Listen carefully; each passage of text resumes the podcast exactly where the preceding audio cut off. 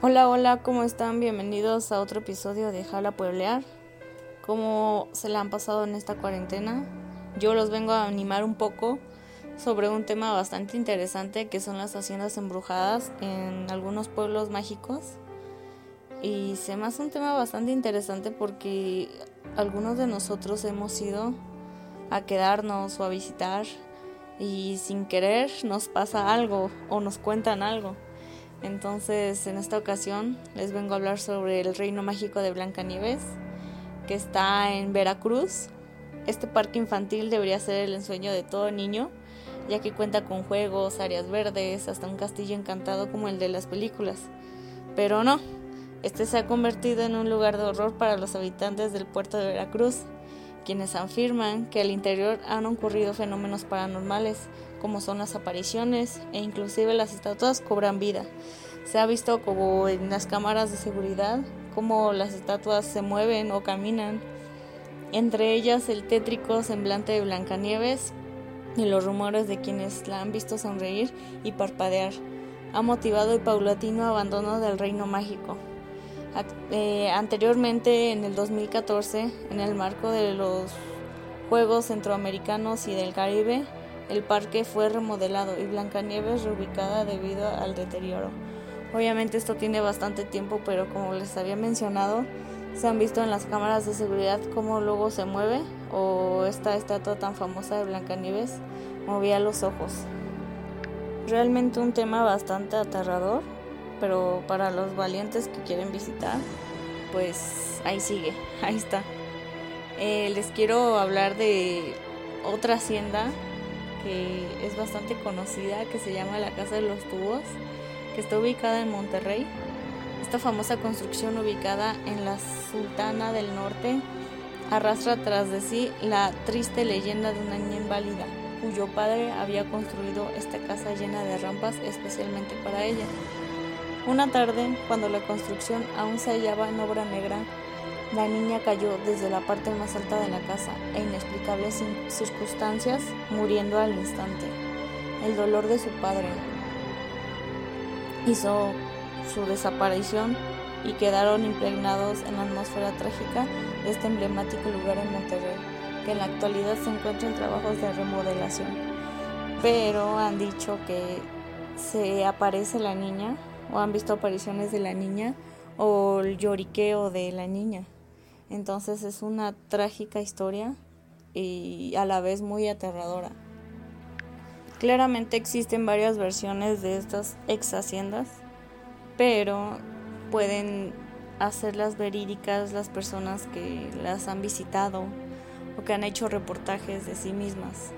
Claramente existen muchos otros sitios llenos de leyendas y, en un, y una escalofriante atmósfera, como la casa de Claudia Miganjos, la hiena de Querétaro, quien en abril de 1989 asesinó a sus tres hijos en dicha propiedad, o la ex hacienda de los Molinos en San Sebastián Etla, en Oaxaca, donde los vecinos afirman que por las noches se pueden ver chaneques, quienes buscan de jugar macabras bromas a los que se atreven a pasar por ahí. No sé si les ha tocado ver videos donde aparecen chaneques que son como tipos duendes, pero un poquito más altos. Es, oh, bueno, a mí en lo especial me da mucho miedo hablar de eso y de los duendes también, que son seres mitológicos, pero o seres fantásticos como algunos lo conocen, pero que los han visto. De igual manera, las carreteras de México son el escenario ideal para las historias de terror, como las que se cuentan sobre los múltiples apariciones de todo tipo en la carretera Carapán a la altura de Paracho, que es en Michoacán, en el kilómetro 31 del México-Toluca. Ah, uy, ese es muy, muy, este... Esa carretera es muy conocida por la película que dicen que ahí se grabó y que sí sucedieron hechos paranormales. O también este, en La Rumorosa, vía que conecta Mexicali con Tijuana, en Baja California y que además es una de las más peligrosas de nuestro país, como con un promedio de 29 accidentes al mes. Fíjense nada más cómo han muerto varias personas ahí en las carreteras. Claramente tienen que haber apariciones de las personas que andan deambulando o que no pueden descansar. Pero como les había mencionado, son temas bastante interesantes y solo los valientes se atreven a generar reportajes sobre esto, sobre estos hechos. Pero déjenme contarles una anécdota. Bueno, pero no, fue mía. No, déjenme decirles que no fue mía. Es, fue de un youtuber que claramente no fue en una hacienda, pero está publicado en su video, que se llama Toshiro8 no es un youtuber bastante reconocido, pero ahí tiene su canal, pueden ir a verlo. Este le pasó en una hacienda en Coyoacán. Fue a grabar con su amigo y a él y a su amigo les ocurrieron hechos paranormales que al final en cuentas se, se fueron yendo de ahí en un Uber. Pero en el video se ve, se oye claramente cómo le cierran la puerta, se oye las pisadas en las escaleras o se oye como el parpadeo de la luz sin que tuviera el conector para prender. Se oyen bastantes, bastantes hechos. Entonces no nada más ocurren en las ex haciendas o en las haciendas actualmente, sino que también puede ocurrir en, en lugares inesperados, hasta en su, en su propia casa, en algunos pueblos, etc. Entonces, es bastante interesante y solo los valientes se atreven a documentarlo, sacar el celular y decir, no, yo estuve aquí o yo, yo lo viví.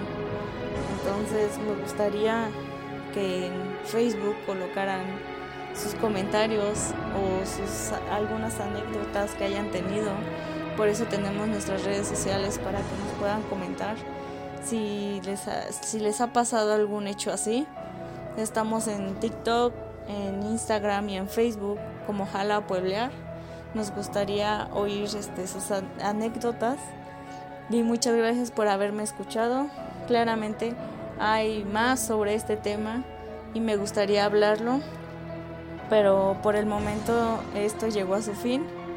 Me gustó haber contado sobre esto y que tenga bonito día. Nos vemos el siguiente capítulo. Hasta la próxima.